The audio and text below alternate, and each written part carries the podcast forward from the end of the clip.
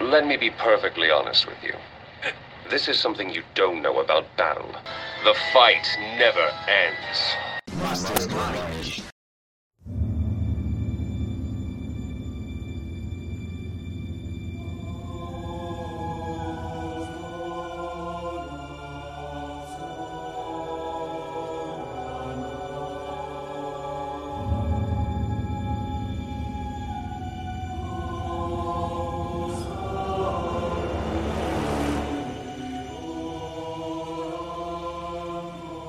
A meio caminhar de nossa vida, fui me encontrar em uma selva escura. Estava reta minha via perdida. É o Mastermind. Abandone toda a esperança aquele que entrar aqui. Seja bem-vindo, ouvinte. Bem-vindo à análise de um dos livros mais importantes do cânone ocidental. A Divina Comédia de Dante Alighieri. É, para me ajudar a falar desse livro tão importante para as línguas de matriz latina, afinal de contas foi um livro escrito em italiano, tá aqui o Iago, diretamente de Veneza. E aí, galera, tranquila? Hoje vamos falar aqui sobre Divina Comédia, mais especificamente sobre os Círculos do Inferno e a aventura que Dante passou. E eu queria jogar uma polêmicazinha no ar, né? Seria Dante Alighieri um plagiador? Vem comigo, eu vou te falar. e junto com ele, diretamente de Florença. Ah, eu tô rica. Nossa, Florença, você é louco. Ó, ó. Mas é isso aí, galera. Vocês estão de boa? Vamos falar aí de Dante. Dante. Bem legal. Influenciou muita coisa, né, mano? Demais, principalmente rolê religioso, mano. Pra mim, a maior uhum. influência foi na mitologia católica. Uhum. Mas, voltando um pouquinho, Iago, você quer começar. Você quer começar pela polêmica? Mamilos? Podemos, Mamilos. podemos começar pela polêmica. Podemos sim. Você ia falar da Odisseia ou você ia falar do Paraíso Perdido? Eu ia falar de tudo, na verdade, porque tem toda uma, uma galerinha que bota maior fé uh, que o Dante Alighieri plagiou alguns livros, como é que fala? Algumas publicações da época é, hebraicas, islâmicas, na, na real. E aí começa toda uma treta, porque assim, realmente tem. Eu, eu fui pesquisar mais é, sobre quando fiquei sabendo e tem algumas sim, similaridades é, que o, o, pessoal ainda, a galerinha que está acusando, né, a, chamou de semelhanças entre, entre aspas. Ah, Peraí, Iago, é, não entendi. É, ele teria, então, plagiado de escritos da época. Ou... Da época da época. Passa... Ah, não é. Não, ah. é do, do passado, né? Mas lógico ali no, no naquele tempo. Dizem não, sim, sim, sim. É, sim. Entendi agora. caras que ele conseguiu, ele tinha acesso, é, ele teve acesso a manuscritos, a escritos, é, escutou histórias, tal, tal, tal, sobre, como é que fala? Sobre livro, é livro da escada de Maomé, Uh, ele, teve, ele teve ali uh, contato com essas coisas porque esses, uh, esses arquivos, esses livros, foram traduzidos para o latim por volta de 1200, 1200 e alguma coisa. Uh, então ele acabou tendo acesso e ele, dizem essas pessoas, que ele englobou, ele colocou muita coisa, muitos detalhes, coisas muito próximas, muito semelhantes ao que tinha nesses livros islâmicos. E aí tem toda essa polêmica que a galera acusa que o cara é um plagiador, né? Eu acho que a galera puxa um pouquinho o negócio para encaixar essa narrativa aí. Porque vamos pensar aqui. Tem muita gente que fala que esses livros mais clássicos, tipo, acho que dá para tirar só o Don Quixote, que já é um negócio é clássico em sua estrutura, mas já é algo mais moderno, por assim dizer. É uma ode ao, ao épico de Cavalheiro, que existia na, na Idade Antiga, na Idade Média, por aí. Porém, visto por um cara de escrita mais moderna. Tirando isso aí, o pessoal reclama muito da estrutura dos roman é, das narrativas clássicas. Ilíada, Odisseia, Uhum. Eneida, a própria comédia. O nome original do livro é Comédia. Só depois de algum tempo que adicionaram a Divina, pelo caráter religioso dos livros. Uhum. Outro que a gente pode colocar mais moderno é o Paradise Lost, do Milton. Todos eles pegam essa estrutura clássica. O próprio português lá, o Caolho, Camões, com os eles pegam Uhum. as estruturas clássicas do Homero. Então, por isso, a estrutura é parecida, às vezes a própria temática, como os Lusíadas, é muito parecida com a Odisseia, mas não chega a ser plágio, porque aquilo era a cultura deles. Então, a nova cultura toma como como base, como inspiração, o que é de antigo na cultura. Então, o, o Dante, por viver numa cidade como Florença, que é na Itália, e todo mundo sabe que na Idade Antiga Roma era o centro do mundo, e de certa forma, na época de Dante, isso, por mais desestabilizada e fragmentada que a Itália estivesse, não era uma mentira. Os reinos da Península Itálica sempre foram muito importantes. Tanto que o Sim. Maquiavel escreveu seu príncipe na mesma Florença. Sim. É, E, a, e a Europa daquela época, na, na questão literária e filosófica, eles tinham muito contato com o mundo muçulmano. Exatamente. Através do Renascimento e tal. Sim, Então, não é de se estranhar que sim, ele tem entrado com aspectos religiosos do islamismo, até porque a, a base da crença é o Velho Testamento, se eu não me engano. É. é judaico, é judaísmo. É, então. Então faz sentido ele pegar essa mitologia mais antiga, porque até então é, o inferno era, vamos colocar assim, um lugar desconhecido pro. pro.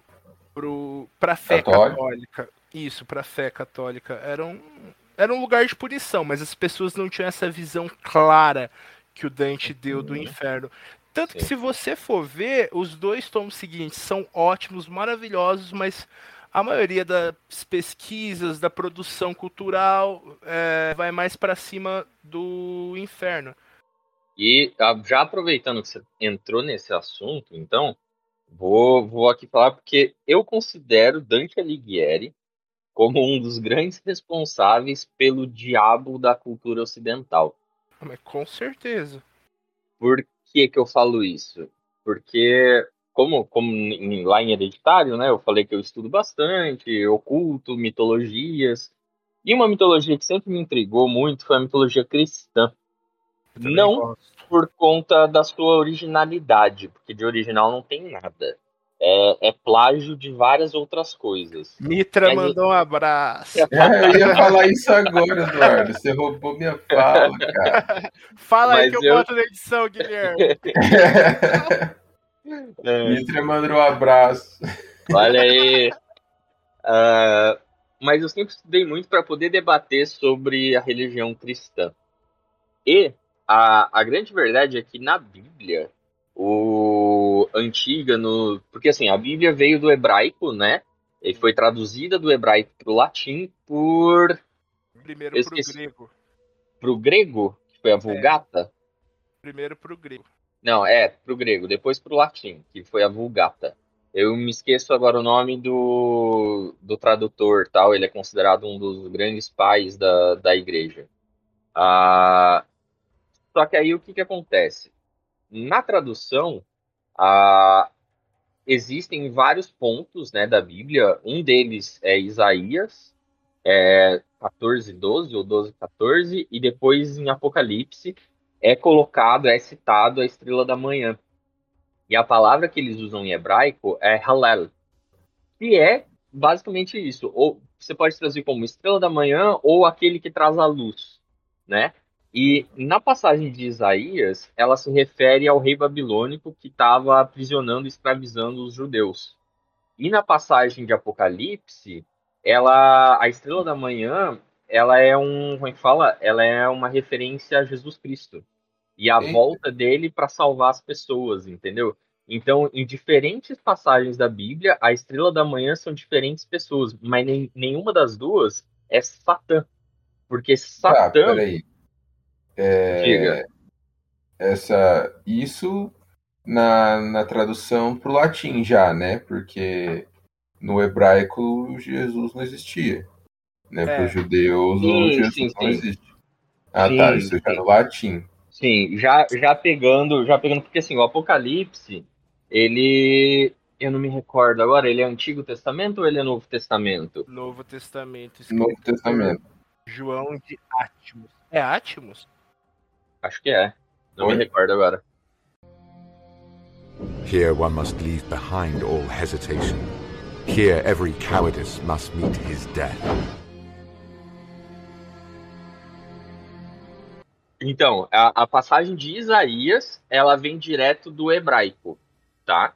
Então, a passagem de Isaías, ela vem direto do hebraico, ela é, ela é original, é sobre esse rei babilônico que, que escravizava os judeus na época.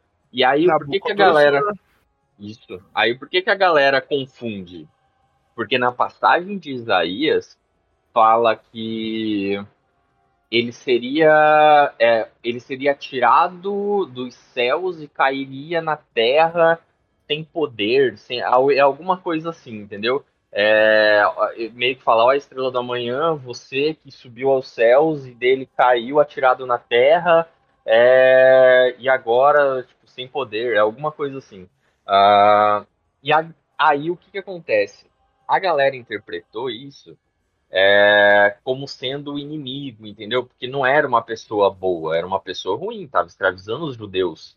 Ah, era um conquistador, né? Ah, lembrei, a, a parte da passagem fala que ele era o conquistador que destruía os países, destruía as nações e tal, tal, tal. Mas é porque o cara realmente era um rei, né? O- Era um cara que estava dominando a área, assim como Alexandre o Grande fez, ah, e muitos outros. Ah, e a galera interpretou essa forma, algum, a- é a galera que eu falo, é alguns pais da igreja, né, principalmente Lucas, é, interpretaram é, isso como se fosse a queda do mal, entendeu? É, é o mal que na verdade caiu, quando na verdade é falado desse rei babilônico. E Dante Alighieri pegou muito isso para colocar na história dele. Ele porque, mas não não porque sei lá, ele queria popularizar o demônio, mas porque era a crença da época, entendeu? Na época se acreditava que Lúcifer era o diabo. E foi tempos depois, eu acho que um ou dois séculos depois, talvez até um pouquinho mais, posso estar posso estar falando bobagem, ah, teve um dos pais mais modernos da igreja que pegou o pergaminho em hebraico para traduzir novamente e ele percebeu que t- tinha não um erro de tradução, porque o primeiro tradutor fez correto. Halel realmente é a estrela do amanhã ou aquele que traz a luz. Ah, o cara fez certo. O problema foi a interpretação dos outros que fudeu a parada. E aí houve uma segunda tradução onde não coloca Lúcifer como o diabo, só que aí já era tarde demais, porque já tinha sido popularizado de que Lúcifer é um dos nomes do diabo, entendeu? Então tem o diabo da cultura e o diabo da Bíblia. E no Ocidente é muito forte a palavra Lúcifer. E tudo isso para explicar porque no livro de Dante Alighieri, o diabo se chama Lúcifer. Ele é chamado pelo nome de Lúcifer. Mas que, de acordo com a Bíblia, não é correto. O Gui fez uma matéria comigo algum tempo atrás, cristianismo antigo, né? Cristianismo arcaico, Cristianismo antigo. cristianismo antigo.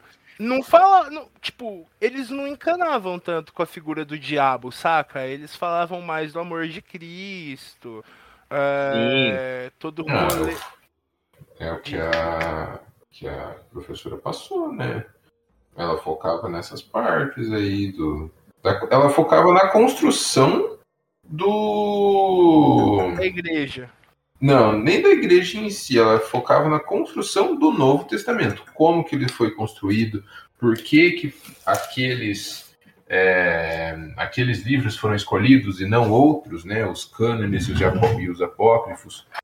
Ela ia mais para esse lado aí e um pouco da construção da igreja a partir do escrito, né? da, da, da, da eclésia. Sim, Era mas bem legal esse, esse, esse, esse curso. Foi, foi um curso bacana. E realmente, realmente, a... no começo da religião, não se focava, não se focava realmente no inimigo, a... porque eles entendiam que o, o mal não tem que ter destaque. A... realmente, o que tem que ter destaque é o seu amor por Deus a... e a sua fé nele, entendeu? O inimigo, você deixa ele isolado no canto e ele que se foda, ele não é importante para sua vida desde que você esteja junto de Deus, ah, você está protegido. Essa é a base da, da fé cristã. O problema é que entrando ali, é, entrando mais nessa parte ali pré-renascimento, é, renascentismo, tal, Idade Média, ganha um enfoque gigantesco. E na época que Dante viveu, ah, já se começava esse culto dentro da igreja de falar mais do diabo. E eles É colocavam. Tem um- até nessa matéria que a gente fez, tem meio que uma explicação a respeito disso. A partir do momento que a, a, a Bíblia começa a ser escrita, é, é, o Novo Testamento começa a ser passado para a comunidade em si, né? é, tem o seguinte: eles acreditam que o fim do mundo tá para chegar. Para É, eles, o mundo é eminente. Mesmo quando lá em, no século V, século VI, eles já Uhum. acreditavam que o fim do mundo estava ali. Ó. E isso só foi crescendo, e a igreja foi alimentando isso, porque a igreja também acreditava que o fim do mundo estava próximo. E onde Uhum. estamos? Então, e o que ainda condiz- se continua dizendo, o fim do mundo está chegando, mas nunca chega. e daí esse enfoque grande nessas questões, né, do diabo, do inferno, só foi crescendo cada vez mais. Uhum. Os pecados, né, Sim, os sim. pecados capitais eles são a construção moderna, não, nem se existia essa, essa questão né, na- dos pecados capitais. E aí reza, e aí reza a lenda, quem sou eu para bater o martelo aqui, mas reza a lenda alguma, alguns estudiosos, religiosos e tal, de que mais ou menos nesse tempo a igreja estava muito focada e tinha uma galerinha é, que estava desenvolvendo um pouquinho melhor essa historinha aí de Lúcifer, entendeu? Desse anjo caído que foi expulso dos céus e bababá, bababá. Só que na Bíblia mesmo não existe essa história. Essa Uhum. história é de textos apócrifos. E a gente sabe Sim. muito bem que textos apócrifos não pode ser, não pode ser muito confiável, ah, porque não se sabe exatamente quem escreveu esses textos. Alguns até sabem, até conseguem apontar quem foi o escritor, mas é tipo pouquíssimos, um ou dois, sei lá, de sei, sabe sei lá quantos textos tem. A, a maioria ninguém sabe, é tudo um bando de desconhecido e que assim, se não tem, se não sabe apontar quem era, como é que você vai, né? Né, Falar que é, dizer. é verídico e não sei o que, blá blá blá blá. blá. Mas para pontuar duas coisas, uma que o Gui disse, isso vem muito da fé judaica, né? Porque tipo, Jesus, ele era judeu e se dizia o Messias. Se eu não me engano, no judaísmo, o Messias vem para arrebatar o povo. Então, se Jesus estava lá, ele era o Messias, logo o mundo Não. vai acabar. É, O tô errado? Messias, o Messias ele ia vir para acender o povo. Ele ia vir para falar assim, então é nós, pô. Vamos Então. bagaçar tudo, é tudo nosso, nada deles. Então depois É. ver a treta. Isso. E daí o, o, a questão do Messias era a salvação. O que viria depois não tinha. O É, Apocalipse foi, eu acredito que foi depois, é, Foi. até. A, a na construção do cristianismo era é, né, essa questão aí de é, Jesus, né, o Messias Salvador, que viria para dar a salvação para o povo. Pro, né, pro, pro, pros judeus, digamos assim, que eles acreditam que o Messias ainda está por vir, é, porque para eles tinha toda a questão. Ele é Então, o Messias, ele é o profeta, ele é um guerreiro e ele é um sacerdote. Então, ele tem essas três qualidades extremamente necessárias. E muitos judeus, né, não foram para o cristianismo porque não via a figura guerreira em Jesus Cristo. Hum, Ele era um pacifista. Sim. Here one must leave behind all hesitation. Here every cowardice must meet his death.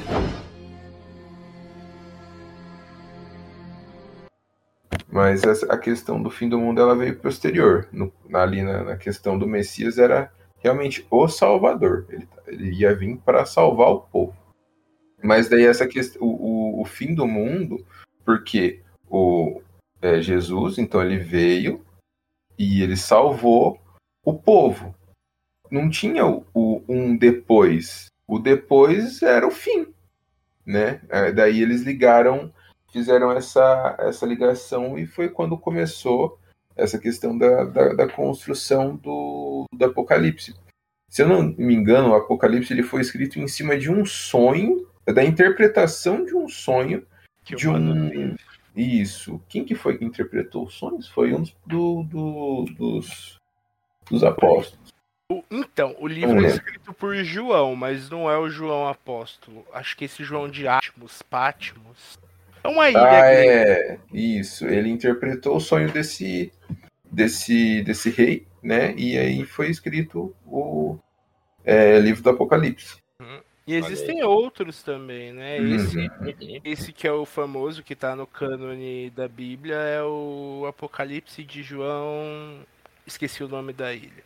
Só para fechar, ah, o nome Lúcifer tanto não remete a Satanás que existiu um bispo da igreja cujo nome era São Lúcifer. Ah, se tornou um santo e é até hoje idolatrado na Itália. Ah, se eu não me engano, Cagliari, na Itália. Ah, esse, esse santo se chama São Lúcifer, porque Lúcifer nada mais era do que uma palavra em latim para aquele que traz a luz, ou estrela da manhã. Foi deturpado com o passar dos tempos até virar sinônimo para o diabo, né? Mas não tem nada a ver. Pode ir lá, toca lá, Du. É tipo Adolf, antes do Hitler era só um nome. A, a suástica, a suástica antes do Hitler era um símbolo religioso Uhum. hindu. Então, é até hoje. Tanto que Sim, é até hoje. anime. Só que, tipo, quando, quando vem pro ocidente. Então, quando vem pro ocidente é apagado. É apagado, exatamente, até hoje. Ficou manchado. Ah, mas respeito, né, mano? As vítimas e tal. Não, Eu- claro, eu acho claro. que é certo apagar quando. Mesmo não sendo a mesma coisa, pode remeter a sentimentos ruins. Uhum. Mas o que eu queria dizer é que no comecinho o Iago falou que e eu também falei que o Dante meio que construiu esse inferno da da cultura Os pop, da, é, da literatura, da própria mitologia católica. Porém, todavia, entretanto, muitas das coisas que ele traz não são as mais reconhecidas pelo como eu posso colocar, pelo cancioneiro da cultura pop. Que nem você imagina o capeta, você imagina um cara de pele vermelha, chifrudo, um cara de filha da puta. O capeta do Dante é totalmente diferente. Ele é um ser colossal que. Ah, outra coisa que é interessante falar: o inferno dele é congelado. O lugar onde o Do capeta centro. fica. É. Isso. Onde ele caiu, saiu congelando tudo. Não é um inferno de É. fogo. Não, na verdade o nono círculo é congelado. Os outros, os outros têm fogo. Alguns deles. Tem aqueles que são as piscinas de piche, que o povo fica se fudendo. Ah, sim, tá. Mas o, o que é realmente congelado, pelo que eu me recordo, é o nono círculo, que é onde ele fica. Não, sim, sim, mas eu tô falando justamente de onde o capeta fica. Ah, tá. É. Não, beleza. Porque quando a gente vê em desenho alguma coisa, você vê o capeta no meio das chamas. É. Ele fica aí. Onde Aquele- ele caiu, congelou Aquele tudo. trono, aquele trono pegando fogo, assim, você fala, nossa. E eu acho que Dante também criou esse conceito dos anjos serem seres gigantes, Porque ele narra o capeta como um- uma besta colossal de três cabeças. E em cada cabeça tem um dos grandes traidores da história. É, um é Judas, por isso que o nome do lugar é Esfera da Judeca.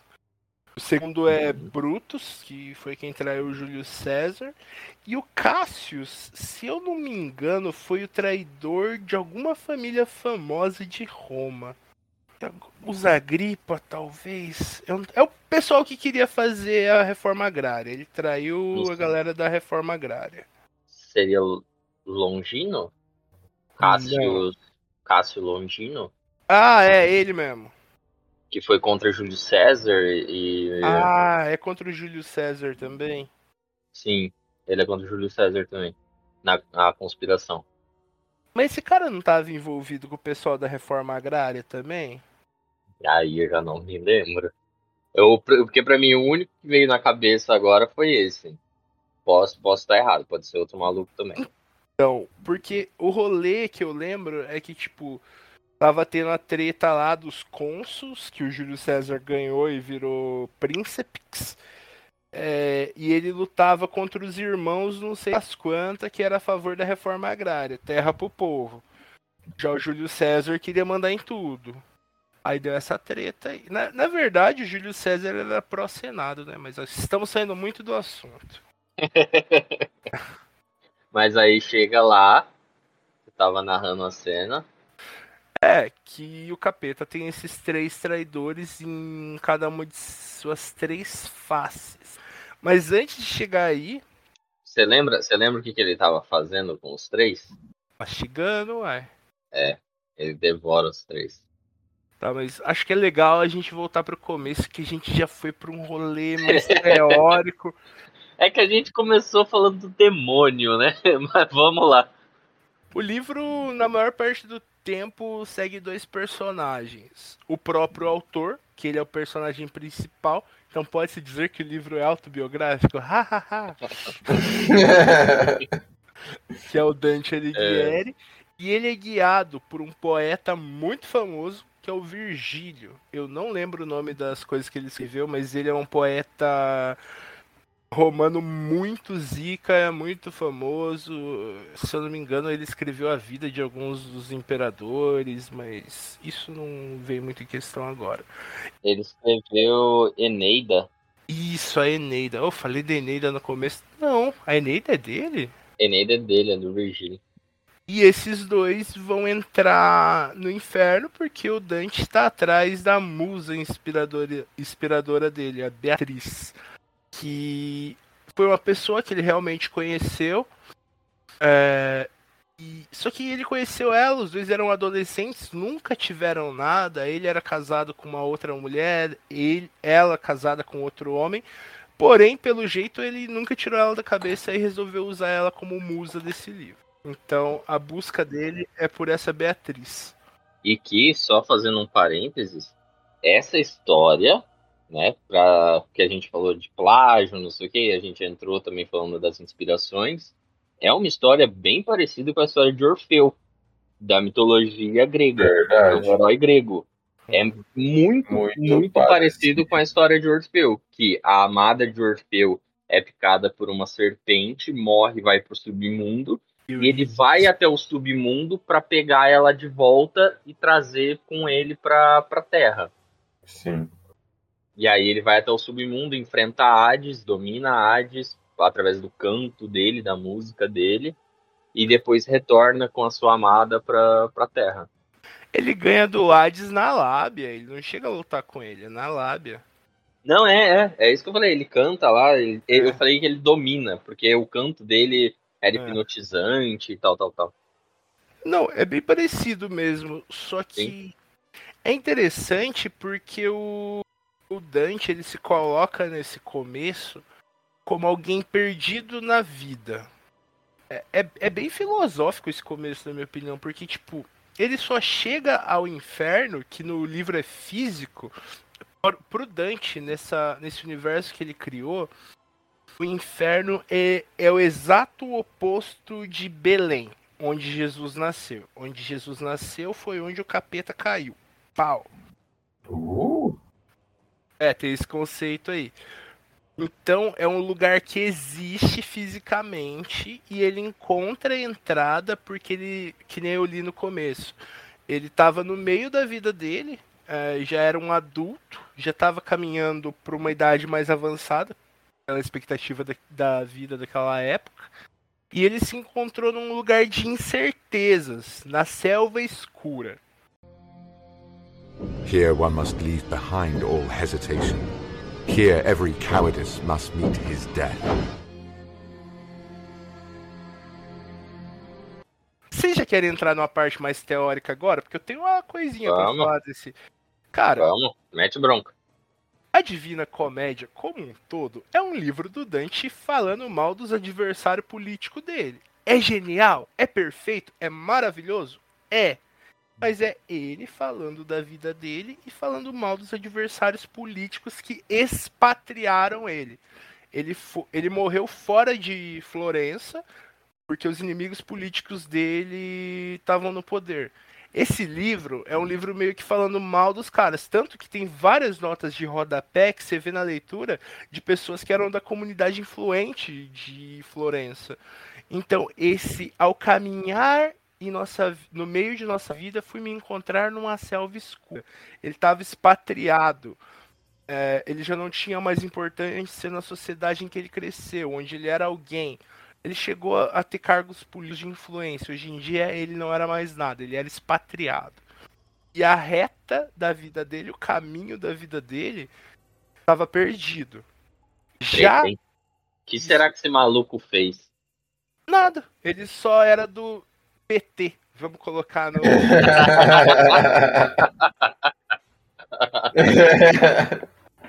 É, é- é como se fosse assim, é como se ele fosse do PT e um partido de direita tivesse assumido. Entendi, mudou o partido, ele rodou. Tipo É. funcionário público. Aí ele reclama já, ah, que tarefa dura é narrar essa selva selvagem, rude e forte que envolve o medo, a mente que a figura. Tipo, cara, eu tô numa merda tão grande que eu nem consigo narrar isso pra vocês. Só que aí qual que é o rolê? Eu tô imbuído da cultura clássica na figura do Virgílio e vou passar por tudo isso de ruim que a sociedade florentina é, fez pra mim, deixando eles pra trás e subindo a outro patamar. Então, tipo, por isso que ele encontra o pessoal que ele não gosta no inferno e no purgatório e o pessoal que ele curte ele vai encontrar no paraíso, Pra mostrar que o julgamento viria pra eles de outra forma. Ali eles podiam estar na liderança da cidade, mas no meio religioso, onde naquela época era onde realmente importava, essas pessoas estariam do lado sofredor. Caraca. Da hora. Ah, é, mano, é ele falando mal de uma galera, falando, ah, você vai queimar no inferno, filha de uma puta. É que eu sempre levei mais pro lado da história mesmo, do, do religioso ali. Eu nunca parei pra, Sim. pra analisar a questão social da época e o que ele realmente estava querendo falar, né? É, então, aí ele bota figuras históricas também pra dar uma floreada, pra ninguém mandar matar ele, tá ligado? ele bota, se eu não me engano, Cleópatra, o próprio Júlio César, que estão lá Coloca no. uma porrada de pessoa. Homero, o Homero. próprio Homero. Ulisses, se eu não me engano, aparece. Esse pessoal aparece todo lá naquele. Na, no cantinho dos fumantes, como que chama? Quem não é batizado limbo. não pode entrar, o limbo. Foi, foi o Bento o Bento XVI que mandou tirar o limbo fora, né? Falou, não quero Se eu não mais. me engano. Se eu não me engano. O, Da o Papa né, com cara de mal. O Papa é o ser humano mais poderoso do, do, do nosso planeta, né? Ele, com o poder da palavra, ele fala: essa dimensão não existe mais. Da hora, da hora mesmo é esse Papa novo que curte bundas no Instagram. Ai, nossa, Esse você viu isso, Guilherme? Papa, Eu não tô ligado disso, não. você não tá ligado? Tá ligado Não, essas não. mina, Nossa. essas mina gata que fica tirando foto de biquíni e lingerie, tipo Suicide Girls? Um abraço, Suicide Girls. Amo vocês. Sei. ligado? O Papa conta oficial. Papa, Papa Francisco. Não, eu vou, eu, vou, eu vou jogar aqui. Vê aí, Gui. Isso não pode passar em branco. Curtiu a foto da bunda dela. E essa moça é brasileira, mano. É? Ele foi lá e curtiu a moça, tava vestido de colegial. O Papa, a conta do Papa foi lá e curtiu. Aí ela postou no Twitter em inglês é, o seguinte: é, pelo menos eu tô indo O- pro céu. O, o dono da. O, o estagiário que tava cuidando da conta do, do papo, ele se equivocou, deu uma leve equivocada aí.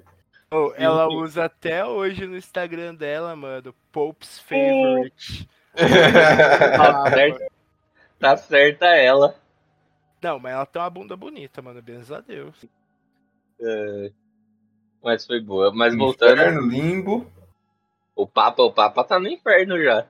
Coitado do papiado. É, o inferno, o inferno. Aí, na verdade, o limbo ele passa ainda no começo da, da travessia, né? O limbo no livro ele primeiro vem lugar. antes do inferno, exatamente. Ele vem antes do. do, do... Na, na verdade, eu acho que o limbo é o primeiro círculo do inferno, não é? Eu acho que o limbo não é dentro. Eu acho que o limbo é antes de chegar lá. É antes? Ah, tá. É, eu, eu não, sei, você eu, tá faz muito certo, tempo que eu tá li. certo. É o primeiro círculo. Isso, tá É o primeiro círculo do inferno. Aí ali ele encontra uma galerinha já. Ah, aí ele vai andando, né? E aí depois ainda tem o purgatório e o paraíso, que é onde termina e as coisas acabam bem pra Dante. Mas, voltando, Eu acho- Eu acho legal a gente falar dos círculos, né? Vamos falar dos nove círculos do inferno. antes disso, a gente não falou, ele, ele vai descendo essa descida dele, né? Na entrada do inferno. Ah, ele encontra com, com Aqueronte, que é o barqueiro. E o barqueiro faz a travessia dele, né? Aqueronte não é o rio? Caronte é o barqueiro ou é o contrário? é uma excelente pergunta. Pode ser que a- eu acho que Aqueronte é o rio mesmo. Eu que tô equivocado. Talvez. É, Aqueronte, Aqueronte é o rio. É o rio da Grécia. Caronte é o barqueiro. É. Que no. Que depois a gente vai falar também, né? Dos jogos. É. Mas, beleza, ele faz. O barqueiro faz essa travessia, ele faz a travessia das almas, né? Aí tem toda uma questão ali, se eu não me- de julgamento, né? Virtudes e tal, tal, tal. Uhum. E aí ele adentra o inferno quando ele chega no limbo, que é o primeiro círculo do inferno. ah, que é, é, se eu não me engano, ele, ele é descrito como um local onde as almas. É, que ficam as almas que não puderam escolher a Cristo, alguma coisa assim. Isso. É, mas que escolheram isso, não foram batizados, mas que, enfim, acabaram tendo um- uma certa uma certa relevância, uma certa importância, né? Ah, então, tipo assim, é o círculo mais leve, é o, é o soft do, do inferno, é onde fica uma galerinha, como por exemplo a gente falou do Homero, é, Ulisses, Ovídio. ah, Ovídio, Horácio, se eu não me engano, também tá lá. Uhum. E é o círculo mais de boinha, só que é um círculo onde, se eu não me engano, ali é muito. É meio depressivo, né? Ele é descrito meio que como depressivo, alguma coisa assim. E, a- e ele continua o- a passagem dele junto de Virgílio, né? Virgílio tá o tempo todo com ele, se eu não me engano. Ah, e aí ele vai pro segundo círculo. Você lembra do segundo círculo? Vale dos ventos, a luxúria, onde o povo fica transando e ventando. Transando e ventando. Mas é, mano, eles vêm tipo É. um sopro e só no fuck fuck. É, umas tempestades, assim, de vento, umas paradas meio assim, que eu, eu, eu não entendi o porquê do vento. Você precisa, é pra refrescar? Você tá ali na metelança e tá suando demais, dá uma refrescadinha. Mas eu acho que machuca. Ah, tá. Corta, alguma coisa assim. Não, não que corta, mas imagina. Pessoas transando em ventos abruptos. Deve machucar. Resseca tudo, né? é, é o famoso. é, como é que fala? Eu vou comer seu cu com brita? É, mais ou menos isso. Com areia. Poeira, tudo. Com areia. Ai, velho. Quem tá lá é a Cleópatra, a Helena de Troia, Aquiles, o Paris, Tristão, sem a Isolda. Esse povo aí. Here one must leave behind all hesitation. Here every cowardice must meet his death. E, e é importante para a história dele que lá, lá ele encontra uma nobre, é Francesca, Francesca de alguma coisa. É, que traía com o Paulão. Será que é da. Ah, não, Com mas. Paula. Traía É. com, com o cunhado. O Paulo! cunhado dela. Ah, eu não lembro o nome dele. Eu só lembro dela só. É, tem ela. O Paulão. Ela é a primeira. É, é, aqui, ó. Francesca de Rimini e seu amante Paulo Malatesta. E é Olha. seu cunhado. Aí ele já Olha. começa a falar mal da sociedade. Foi o que eu É. tava falando antes. Mano, isso aqui é um livro de shade, tá ligado? Eu tava escrevendo lá, eu vou foder com a vida desses filha da puta, eu vou contar que essa vagabunda traiu o marido com todo Traiu o marido com o cunhado. esse maluco é broxa, só sabe comer. É, pior. Pior. Nunca tinha Ih. parado pra pensar que é um livro de shade, cara. É, ma- mano, olha, Dante, me perdoe, eu gosto muito do senhor. Mas o Dante é tipo a Taylor Swift da época dele. As coisas davam errado, ele ia lá e escrevia. É. Terminei com. com. Como que chama o rapaz que fazia o Duende Verde antigamente? O James Franco. Ai, terminei James com o Franco. James Franco. Vou escrever um CD falando mal dele. É tipo isso. Dante Alighieri. E aí ele passa ali pelo segundo círculo. Pelo que eu me recordo, não tem nada de muito, muito mais relevante, né? Não, Ah, e aí é ele vai pro terceiro. É, o outro. É o lago de. O terceiro do círculo, o lago, o lago de lama, que é o da gula. O É. pessoal que gostava da comidinha fica até o pescoço numa lama esquisitidona. É lá que tem o Cérbero, não é? É, o Cérbero, ele é o vigia da, desse círculo. Ah, e aí é descrito também que eles são flagelados por uma chuva é, podre, putrefaça, alguma coisa assim. E aí o Cérbero é o vigia dessa, dessa bagaça. E aí ele joga mais uns shade lá, mas eu não, não me recordo onde que shade é esse. Ele joga contra o. Bom, se, se escreve Siaco, mas acho que a pronúncia é Chaco, talvez. E Pode que é um ser. político de Florença. E ele faz umas previsões sobre Florença. Meio que ele. Florença. Meio que ele falando que a cidade só vai se fuder agora que tem o novo pessoal comandando. Aí ele passa pro quarto círculo, que é do da galera mão de vaca, né? Galerinha que segura o dinheiro. Mas eu não lembro o que, que acontecia lá. Eu só lembro que era o círculo da galera mão fechada. Ele, ele não é o que vira pedra? Não. Eu lembro, eu lembro que eles carregavam peso. Eles É. carregavam pesos, é, mas eu não lembro o que exatamente, tipo, o que mais acontecia lá, né? Eles vão empurrando a riqueza até que eles mesmos se transformam nessas pedras de ouro e riquezas aí. Interessante. De importante lá tava Plutão e Fortuna. Estranho Plutão tá lá, né? Então, ainda mais Plutão. O quinto círculo é o rio Estige, onde é punido o pessoal que tem muita ira. É o rio ou é o pântano? Porque eu lembro, Mano, eu lembro que é o um quinto rio, não círculo, mas eu acho que era na parte do pântano. Porque, se eu não me engano, o quinto círculo também tinha lama. Só que era uma lama ardente. Era uma É. lama que queimava. E era a Ó. galerinha da ira que ficava lá. Aqui fala, aqui fala. A entrada para esse círculo está uma cachoeira de água e sangue borbulhante e fervente, Olha. cuja água é mais escura que roxa. A água desce a algumas praias e forma o lago que se chama Estige, onde são amontoados e acusados de, iras, de ira que estão juntos, batendo-se e torturando-se, numa raiva sem fim. Olha. Olha. Olha. Lá tá o Flégias, que botou fogo no tempo- templo de Apolo. Apolo. Tem mais É. alguma figura? Só ele?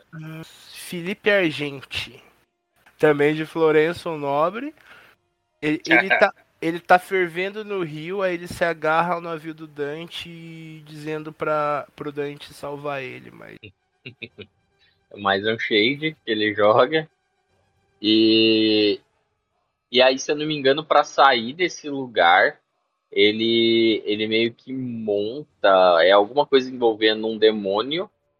não, isso eu não sei, mano. Ele vai pra uma antes do sexto ciclo, ele vai pra cidade, né, que é a cidade Sim. de Dit. Dit, isso. E aí, só que aí é isso, ele meio que viaja, ele pega ali um, um impulso. ah, é meio que tipo assim, ele tá nesse barquinho, aí ele, tipo. Como, como é que é o nome quando a gente. Quando a molecada segura num carro assim ou num caminhão pra pegar velocidade? Rabeira. Rabeira. Ele meio que pega uma rabeira nesse demônio ah, que tava passando, que era o vigia ali desse, desse local, e aí ele acaba chegando na porta dessa cidade, cidade que tem que é descrita com muralhas de fogo, né? Ah, que é uma parte já mais profunda do, do inferno. E, e fazer uma pausa aqui antes de entrar no sexto ciclo, eu não tenho como afirmar isso, até porque eu nunca estudei história da literatura a fundo. Eu sou só um amante e apreciador da boa literatura, mas se eu não me engano, o primeiro cara a botar cidades, mesmo com funcionamento diabólico, em lugares tão fantasiosos, não querendo ser herege aqui, mas já sendo, como o inferno foi o Dante, né, mano? Porque Eu acho eu imagino que naquela época seria impensável ter uma cidade com funcionamento e habitantes no meio do inferno. E depois a gente vê muito isso, né? Vê... É, é no Milton que tem a Fortaleza Pandemônio, Iago? Eu sempre confundo. Sim, sim. Então, vai ter a Fortaleza Pandemônio. Tolkien também vai criar cidades e palacetes incríveis. Pra mim, Sim. o primeiro que fez isso em ambientes fantásticos, porque aqui a gente está lidando com literatura, então é fantasia. É... Ai, será que eu estou sendo polêmico demais? Mas, gente, é fantasia mesmo, não é um livro. Fantasia, é mitologia. É, É mitologia. fantasia, não é nada além disso. Exatamente. É, é porque tem gente que leva bem a sério esses escritos do Dante. Não, com certeza. Ele pega, ele pega, ele se alimenta da mito, de mitologias, várias mitologias, não só a, a cristã, mas ele mistura, ele coloca também personagens da, da Grécia, é, Egito e de outros lugares. Então, assim, é uma mistureba, gente. Não tem que ficar puto. Exatamente. É uma mistureba de vários elementos, cuja a maior quantidade de ingredientes é o catolicismo da época, o cristianismo da época. Mas Sim. nesse, nessa cidade de Dis ou Dit só tem alguns monstros. A Hidra tá lá, a Medusa tá lá, Tisífone, As fúrias, as é, três fúrias. Tisífone, Megera e Aleto. Ai, Megerinha, que saudade de jogar um ADs. Eu tô namorando ela no AD, sabia? Eita, tem no AD como? Tem, tem como você essas namorar. Do jeito que eu te conheço, eu tenho certeza que você vai namorar o. Ai, como que é o nome dele? O que é Deus da Morte lá, fodão? Tá? Ah, O Thanatos dá pra namorar com ele Tomara. também. Dá pra namorar com um bicho que só tem a cabeça. Caraca, Pois é. Ai, que pira. Mas saindo do inferno grego, voltando para o inferno judaico-cristão, Você lembra quem abre a- as portas de Tite eu não pra tenho Dante? ideia. Então, eu não me lembro se, tem, se tinha um nome, mas eu me recordo que era um enviado celeste. Então é, é, é um celestial que chega e abre as portas dessa cidade para que Dante e Virgílio pudessem entrar no sexto círculo Um do, anjo. do inferno. Um anjo. Seria um anjo. Até porque isso, na, na parte, né, não falando da Bíblia, porque até onde eu me recordo da Bíblia, não, não é dito nada, tipo, estrutura do inferno e tal. Ah, é mais em textos apócrifos e, enfim, mitologia que o povo inventou depois, escreveu muito tempo depois, muitos séculos depois. O próprio paraíso é pouquíssimo descrito na Bíblia. Se for ver, Sim. só fala que lá é tudo de ouro. Rua de Sim. ouro, portão de ouro, prédio de ouro, telhado de ouro, é ouro. Pra caralho. Sim, pra caralho. Ouro pra caralho. É tipo Dubai. É, tipo aquela menininha lá que agora tá muito gata do BBB, Inxalá. Inshallah. A Carla, alguma coisa. Carla Dias, gatíssima. Essa- daí, mano, que fez a Richthofen agora, recentemente. É, eu não gostei Ah, do filme, não. Ninguém gostou. Enfim. Diz que na Amazon fez até um barulhinho. Ah, é? É. Beleza. Here one must leave behind all hesitation. Here every cowardice must meet his death. Voltando aqui pro inferno, ah, dizem, né, nesses escritos, tal, essas coisas, e como na época estava ficando muito popular esses textos, né, que expandiam a mitologia cristã judaica, ah, existia, é, é tido dentro dessa mitologia que às vezes dentro do inferno tem a intervenção celestial.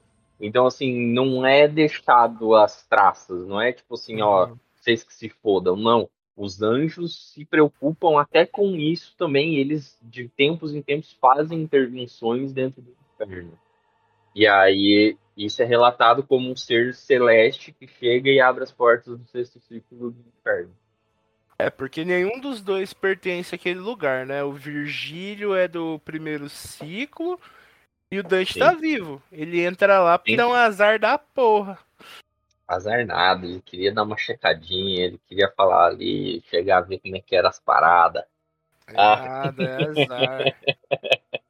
Azarzão. Eu não sei se chegou a falar, mas o sexto ciclo é o cemitério de fogo. Daí já é mais parecido com a concepção do inferno que a gente tem hoje em dia. E condena o pessoal da heresia, quem fala mal de Deus. E olha como Dante é babadeiro. Ele bota um papa nesse rolê. Anastácio II. Olha aí. Eu não sei vocês, mas se tem um círculo do inferno a qual eu pertenço é o sexto. Ah, eu não. Eu sou um catoliquinho de boa. Você, você é um ser bom, do... eu não, eu sou um herege. Ah, e eu vou arder nos rios de fogo, porque é isso que tem lá.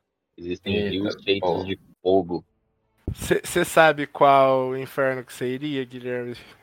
Não sei. Vamos, vamos, mano. vamos, vamos terminar, vamos terminar, vamos terminar e a gente faz essa pergunta pra ele. Ai, eu não vou Ainda falar tem uns eu ia, aí não, pra eu ver. tenho vergonha.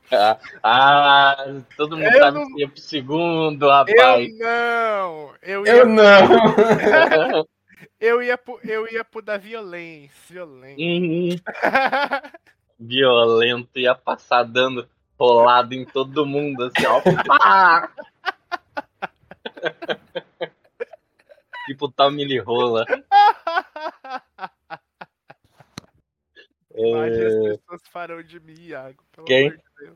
quem não te conhece, compre, Eduardo. Ô, Guilherme, me defende, Não, Guilherme. eu não posso. Eu concordo. Ai, ai, vamos seguir com o sétimo ciclo. Ah, não, o sétimo foi que eu falei. O... se- Não, tá certo. Esse é o sexto. Esse é o sexto, e aí agora é o sétimo. É o, é o meu ciclo da violência. O Só-. Não, só complementando. é, que tem dentro do sexto, do sexto círculo, tem também a galerinha que é violento contra si. É assim que o, o livro descreve. Eu interpretei como sendo, tipo, suicidas, né? A galera que se mutila, a galera que é, se flagela, enfim. E aí é descrito que eles são transformados em árvores. Ah, e tem também os, a galerinha, os, os esbanjadores, né? Que hoje em dia seria a galerinha do. Como é que fala? Os do camarote, né? Os, os reis do camarote. Ostentação? A ga- Isso, a galerinha da ostentação. Isso, que no sexto círculo do inferno eles são perseguidos e devorados por cães é, famintos. Um destino horrível. É que esse sétimo círculo ele se divide em três vales, né? Não, o, o, é isso, o sexto. O sétimo ainda vai entrar. Não, é o Eu- sétimo que se divide em vales.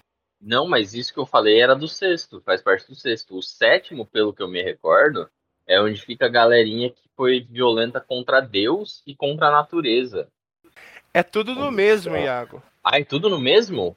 É, o, o sétimo círculo, o vale do Flegetonte, a violência, ele se divide em três vales. O primeiro vale é o vale do rio Flagelonte, violência contra o próximo. É um rio de sangue fervente, blá blá blá. O segundo vale, o vale da Floresta dos Suicidas, é a violência contra si mesmo, que é onde o pessoal Uhum. vira, vira árvore, não é? Isso, eles são transformados em árvores. É, e fica chorando lá. É, As árvores somos nós. É. Aí o terceiro vale é o Vale do Deserto Abdo- Abominável, que é a violência contra Deus. E ainda tem a Cachoeira de Sangue, que é que onde brota o rio e passa pela floresta e tal, tal, tal. Isso, e eles recebem.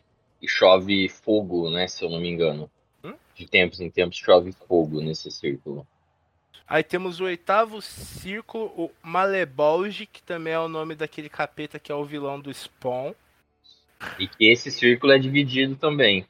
Ele é dividido por 10 postos é, que são, são meio que interligados por pontes, alguma coisa assim.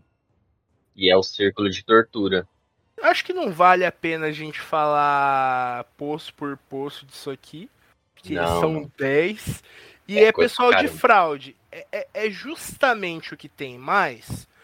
Porque no meio político o que mais tem é fraude, charlatanismo e falcatrua. Então aqui é um ponto onde ele tá lidando com fraude que, mano, ele coloca muita gente. Muita, muita, muita, muita, muita. Tem papa, tem cara que já foi. Acho que era príncipe lá, né? Não chegava a ser rei, era um principado. Mas bota ex-príncipe, bota família. Se eu não me engano, os Borgia estão lá, não estão? Uhum. Tem gente que é a porra nesse negócio. Mas é, o, que, o que vale falar dessa parte, porque a gente tá sempre falando, ah, desceu em tal lugar, desceu em tal outro lugar. É, ah, não, mas eu acho que eu já falei isso, né? Quando o capeta caiu, ele caiu, saiu fazendo um puta de um Sim. buracão e o inferno, ele, ele são lugares em volta desse puta buraco. Então é meio que uma espiral, tá ligado? Vai descendo, descendo, descendo até chegar no capetão. É isso aí. E aí você chega no último, e também chamado de nono círculo do inferno, como a gente descreveu. É um lugar onde não há fogo, mas sim gelo. É frio. É um lugar gélido. E que é onde ficam os traidores. E você sabe por que lá é congelado, Iago? Hum, Eu não me recordo. Por que, que lá é congelado? Porque o amor de Deus não chega tão fundo na terra. Entendi. É isso mesmo, sabia? eu tô ligado, lembrei agora. Mas, segundo a Bíblia, ele não é onipresente. Mas aí é que tá fundo demais. Ah, não, mas não é ele, é o amor dele. Se ele quiser, Ah, entendi. Entendi, o amor Entendi. dele não vai tão longe. Teve, Resolveu parar ali, ele falou, não, aí eu vou parar aqui, que né, Até o oitavo ainda vai. Até o oitavo É. ele tá de boa. No nono ele fala, não, aí já é um pouquinho demais. Não, deixa- mano, mas É porque, sabe, sabe, sabe o que que é? Sabe o que que é, Guilherme? É que o seguinte, é a tríade, né? Então, Jesus Cristo também é Deus. Aí quando ele se lembra que Judas tá lá, ele fala, não, deixa esse filho da puta se foder nesse nono círculo. deixa ele lá, ele, ele, ele me vendeu, deixa ele lá. Então, mas Jesus cola, mano. É o Dante até narra. E- Ele, ele usa isso aí pra dizer duas coisas. Quando Jesus morreu, ele realmente foi aos infernos e voltou, ressuscitou. E ele Uhum. foi também cumprir uma quest, porque o Dante uma Alighieri. quest. É sério. Ele Eu busca- imaginei Jesus de espada e armadura É tipo isso! inferno. É tipo isso! Falando com os NPC tudo. É Exato. isso! Ele vai lá e busca, busca toda a galera do Antigo Testamento, mano. Abraão, Isaac, Ruth, é, o cara da barquinha lá que salvou os animais, esqueci o nome dele. Noé. Noé. Noé. Ele leva todo mundo. Aí o Virgílio fala pra Ou ele. seja, era tudo gente boa, né? Era o bonde. Aí, mano, ele, ele fala isso e o Virgílio fala: foi o maior estrondo já ouvido no inferno. O som chegou até a Judeca, que é o, o lugar mais profundo, que também se divide em três. São três, três esferas? Três círculos também, né? Só. Que É são coisa. a Caína, que é onde o pessoal que trai parente. O inferno de Antenora, valeu. Que é o pessoal que traz sua pátria ou partido político. Você viu que ele tava brabo, que o PT né? O cara tá, ó, tava puto, mano. pistola. Exatamente. Tem também a esfera da Ptolomeia ou Ptolomeia, onde são é, punidos os traidores dos seus hóspedes. Quem lhe dá hospitalidade recebe traição. Presente. E por último, mas não menos importante, importante é a Judeca, que foi onde a gente começou, que tá o Capeta, Judas, Brutus e Cássio. Here one must leave behind all hesitation. Here every cowardice must meet his death. O capeta, que é, como a gente comentou, é descrito como Lúcifer, né? Erroneamente, mas ali já é o começo. E eu considero Dante Alighieri como um dos culpados. e aí ele chega lá e ele vê a cena, né, de Lúcifer devorando os três. E, e um adendo que você tinha falado que o, da descrição de Lúcifer, né, na, na Divina Comédia, Aham. como um ser gigante, tal, tal, tal. E aí eu me recordei, mas eu falei, não, vou, vou guardar para depois. Ah, que na Bíblia, eu acho, se eu não me engano, já é Novo Testamento. Não é antigo, é, é Novo Testamento em Gênesis, se eu não me engano. Mas Gênesis é antigo. É antigo? Então É. é, isso aí, então é antigo. Às vezes eu me confundo. Gênesis é o livro mais antigo de todos. De todos, né? Verdade. Que é, é- Aí o que que acontece? Em Gênesis é falado sobre os Néfilins. E os Néfilins são a, os filhos, né? As crias dos anjos caídos ah, com, com a humanidade, né? Uma mistura ali, bababá, bababá. E esses seres são descritos como sendo seres gigantes ah, na Bíblia.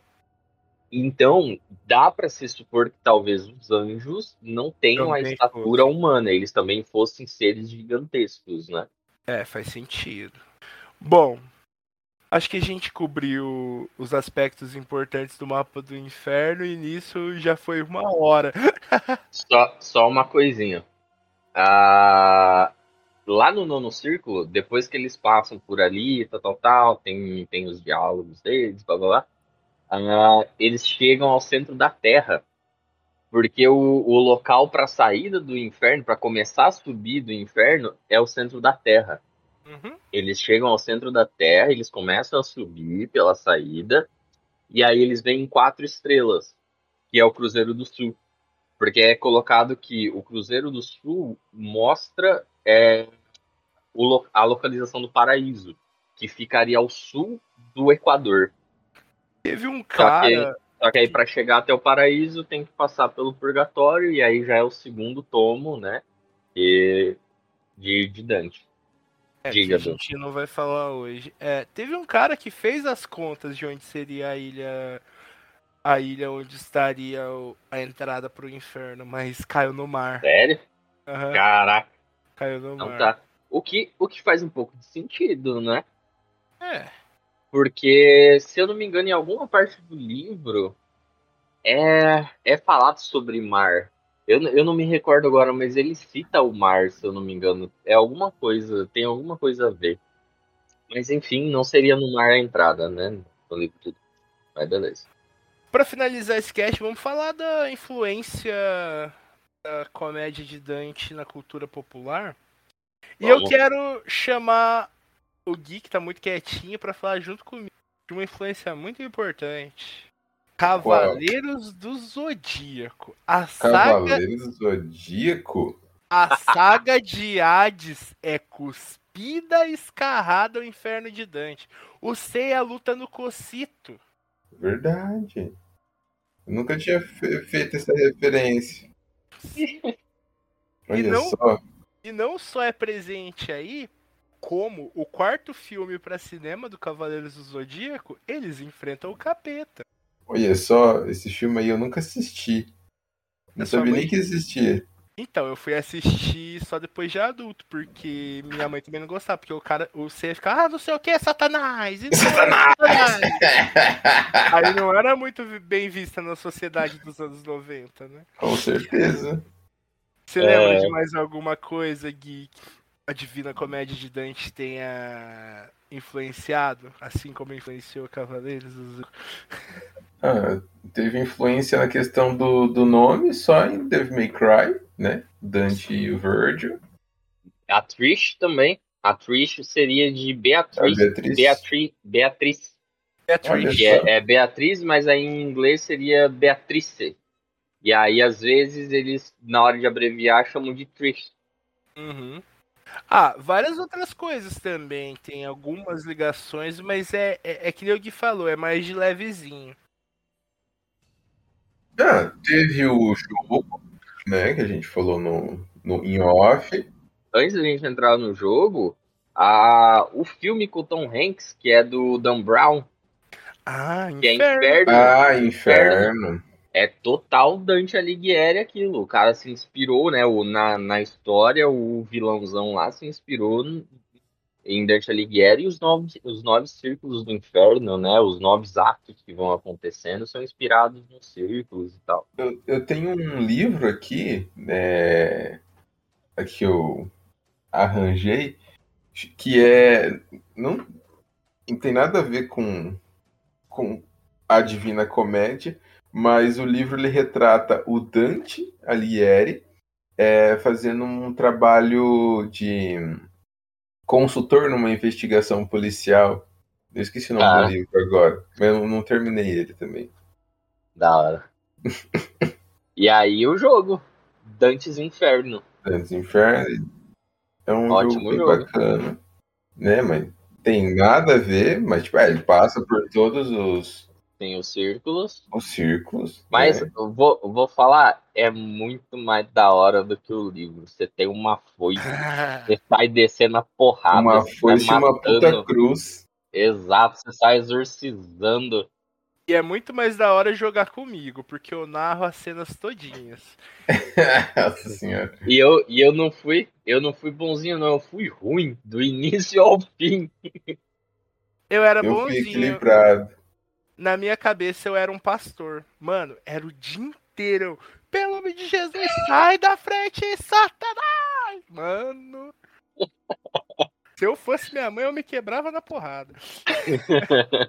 Mano, Nossa, eu lembro que eu zerei esse jogo aí em uma noite, assim, que foi uma maratona de, Caraca, de jogos com, com os amigos, pegou e pô, foi assim.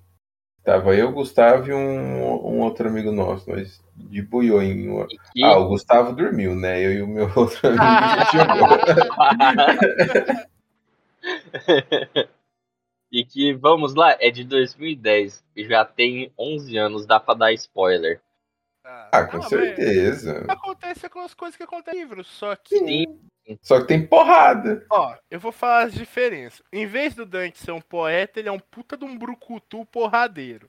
Ele era, ele era um cruzado, cara. É. Isso. No Ele era um jogo, cruzado. no jogo e no merda. filme, ele era um cruzado, ele fez merda. E ele fez merda pro irmão da. Ele, pro- ele, ele casou com a Beatriz e ele teve que ir pra guerra. Ele prometeu pra Beatriz que ia proteger o irmão dela de qualquer forma. E lá ele fez alguma merda. Ele traiu ela e É, fez começou mais. a comer gente pra caralho. e, e acabou não protegendo o irmão. Quando ele voltou para casa, o diabo falou assim: Ah, essa parte eu, eu nunca entendi muito bem por que, o, o Lúcifer fez isso. Mas É foi porque lá pegar a alma dela. Oi? A Beatriz aposta a alma com ele. Hum, Aposta dia- não. Aposta! Não, no final ela revela que ela decidiu se aliar a ele por vontade, por vontade própria. É. é, ela até se torna uma, uma dos. A gente chega a enfrentar ela no jogo? Enfrenta, enfrenta, enfrenta. É, não, ela te- enfrenta, ela tenta seduzir, mas aí eu lembro, eu lembro que ela fala que, que até foi, tipo, na hora que apareceu, eu falei, filha da puta, eu andei Mas até aqui pra pra, mim, isso. deu a entender que ela tava sendo maldosa com ele. E, ó, Será? maldosa não, o contrário, piedosa com ele, porque ele tava se sentindo culpado por tudo que aconteceu. E de fato a culpa era dele. Here one must leave behind all hesitation. Here every cowardice must meet his death. Não, o rolê. Eu joguei, tem um tempinho também, mas eu acho que eu joguei há menos tempo que vocês. Eu joguei dois anos atrás, rejogando. Um belo dia eu acordei porrada. domingo, falei, mano, tô com vontade de jogar Dantes Inferno, joguei É um ele puta inteiro. hack and slash, velho. Muito bom, e eu amo o Hack and Slash. O rolê Uhum. da Beatriz é assim. O capeta um dia tá fazendo capetices lá, que é o que ele faz, esbarra com ela e fala, ah, seu marido tá lá, ele tá fazendo um auê lá, hein? Aí ela, ah, tá nada, eu confio no Dante. Ah, aposta a alma com o capeta, o Dante volta, o capeta vem buscar a alma dela Hum, ela se alia com o capeta porque ela começa a ver que realmente o Dante fez tudo aquilo. Traiu Entendi. ela, matou mulher, matou criança, praticamente deixou o irmão dela morrer, é, matou gente inocente pra caralho, fez muita merda lá. E ela uhum. fica a amar por isso. Depois ela se redime, porque ela vê que o Dante tá arrependido e foi atrás dela porque um sentimento ele ainda tem, que é o amor que ele sente por ela. É isso. Entendi. Enquanto quando você tava falando das merdas que ele fez, só me veio um meme na cabeça. O carinha chegando e falando, War, it's fantastic.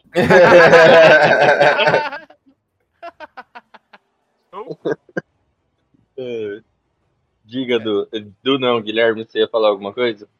Interrompi, desculpa. Não, não. Nem lembro mais. Mas eu acho que eu já tinha terminado o que eu, eu, eu tinha pra falar. Mas aí é isso, tipo, ele chega lá e ela manda esse papo aí pra ele, aí ele derrota ela, aí depois ele vai enfrentar o diabo. Aí ele Hum. chega, dá uns tapas na cara do diabo, Chuta as jogo- bolas do diabo. O diabo tá E peladão lá, sacão de fora, filha da puta. ah, daquele jeito, né, mano? Se eu fosse rei do inferno, eu também ia estar peladão. No meio do gelo, velho. Daquele jeito. É pra queimar, pra queimar as bolas, daquela queimada. E, que por sinal, né, né, é aleatório, mas a queimadura de gelo é pior do que a queimadura pelo fogo, mano. É. Uhum. Queimar mais. Queima mais. Ah, e aí ele acorda, eu, pelo que eu me recordo, ele, o jogo termina com ele no paraíso, né? Não, pra mim, eu ainda entendi. Eu, eu, eu pensei que era ele e ela no, no purgatório. O nada. Não. É, ou o limbo, talvez, não sei. Ela é redimida, só que ela tá morta. Aí a alminha dela vai toda branquinha pro céu, só que o Dante ainda fala, quê? putz, Por Hã? que, que ela é redimida? porque ela foi ludibriada pelo Satanás. Oxe, Não, foi culpa, não, não foram os pecados dela, foram os pecados do outro. É. O diabo sabia a verdade, ela pensou que ele estava mentindo.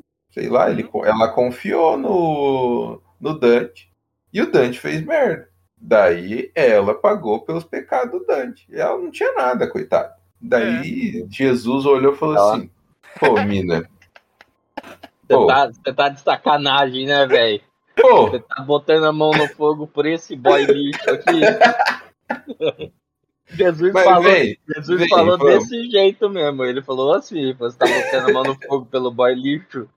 Você boy tá lixo. louca? Mas depois estendeu a mão e falou: Vem, né? Mas o que, que o. Dante fez depois? O Dante deve ter puxado ela egoísta do jeito que é. Não, ele arranca aquele bagulho que ele mesmo tinha costurado no peito dele, que eu não vejo sentido nenhum. Aí arranca aquilo lá, vai pro, pra, pra próxima etapa, que seria o purgatório. Aí aquele bichinho, o bichinho, aquele, aquele couro ele tinha costurado na pele e tinha acabado de arrancar, virou uma serpente que todo mundo sabe que é o capeta e vai atrás dele. Tipo, teremos uma sequência? Nunca tivemos, porque os caras cometeram o erro de lançar esse jogo perto do God of War 3. Oh, Ah, não, mas ainda assim, o que, que ele ia fazer? Ah, não. Agora eu vou pro céu matar os anjos pra pegar minha Não. mina.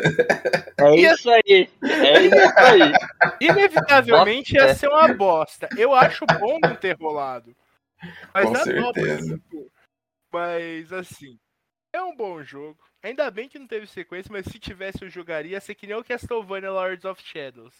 Ia ficar, meu Deus, que maravilha. E depois de dois meses eu percebi que o jogo era uma bosta. Não fala isso. Eu gosto de Lords of Shadows 1 e Iago. 2. Eu também Não fala gosto, mas isso. você sabe que é coisa da nossa cabeça, né? É não, é não, é bom. Iago, É eu bom. gosto de Mirrors of Fate. Você vai olhar dentro da minha lata e vai falar que não é coisa da minha cabeça? Como que é o nome desse jogo aí que É. vocês falaram? Castlevania Mirrors of. Fate. Ah, pode bar. É coisa da nossa cabeça. É coisa da nossa cabeça, que o jogo não é bom, o jogo é ruim, mas nós gostamos, né? Fazer o quê? Eu lembro, eu lembro do, do todo emocionado, tipo assim, que eu vou comprar. Foi é de 2013, né? Eu lembro que eu cheguei lá, eu tinha terminado o primeiro Lords of Shadows. Aí o do nossa, saiu, saiu. É, tinha saído, você ia comprar no 3DS. Aí o do eu vou comprar É. no 3DS. Você sabe Todo quem que foi animado. junto comigo comprar? Não. Esse sujeito, o Guilherme, que está falando com a gente nesse momento. Olha só. Eu Você Olha lembra aí. do dia que a gente foi comprar meu 3DS, Guilherme? Ah, esse dia eu lembro. Foi, eu fui foi- comprar pra jogar Castlevania. Olha só. Que ele falou. história. Você comprou na Kabum, não foi? Não, eu comprei na Culpa Trupa. Um beijo, Gabriel. Culpa Trupa, Culpa Trupa. É, aí o Kabum não. Nossa, Kabum nem é loja, é a Culpa Trupa É mesmo. site, o Cabo. É um site, é. Não, mas é a Culpa Trupa. Eu lembro desse dia. Termina a história, Iago. Aí o Du mandava mensagem todos, nossa, é maravilhoso, Mirrors of Fate, não sei o que, bababá, eu falo, ok, Du, ok. Mas ó, Lords of Shadow 1 e 2, gente, joguem, é muito bom. O 1 é legal se você jogar as DLCs. Porque o jogo sem a DLC não tem fim. É. O 2, eu gosto, mas ele tem é muito curto. Você joga muito pouco Alucard. Não é legal. Alucard no cu dos outros, o negócio Esse é jogar jogo com o é Drácula mesmo. Ah, eu gosto de jogar com Alucard. Eu gosto de jogar com o Drácula. Nossa, eu, Aqui eu é baixei esse jogo, mas eu acho que foi o 2 que eu joguei. Eu não gostei não, mano. Que isso, Guilherme. Eu não gostei, eu não gostei. Desculpa. E o? Mirrors of Fate, mano, se você gosta de Castlevania clássico, com a me- movimentação mais ágil, menos truncada e tal, com mais power-up e tal, é um ótimo jogo, mano. Não entendo a galera que fala mal dele, não. Pois é. Mas, voltando pra Divina Comédia, que nós fomos até Castlevania. Já acabou esse podcast, só a gente que não percebeu. Só falta dar tchau. Galera, foi isso. Falamos de algumas a- aleatori... aleatoriedades. Falamos da Divina Comédia, do Dante, de toda essa mitologia católica, judaico-cristã, como você queira colocar. E eu acho que é isso. Vocês querem acrescentar mais alguma coisa? Eu quero. Leiam. Leiam, porque ninguém sabe sobre Divina Comédia. Aí você Ninguém. pode chegar e mandar aquela cartada assim, ó. Eu li Divina Comédia. E nem é tão grande assim, pra falar a verdade. Dá pra você ler de boa. Ó, não lê não. Vai pra festinha que sua amiguinha de sala te chamou. Você vai aproveitar bem mais. Beijos e abraços. Até semana Que que vem. Ué, vocês não falaram que ia ser do inferno da luxúria? Agora eu tenho que fazer por isso.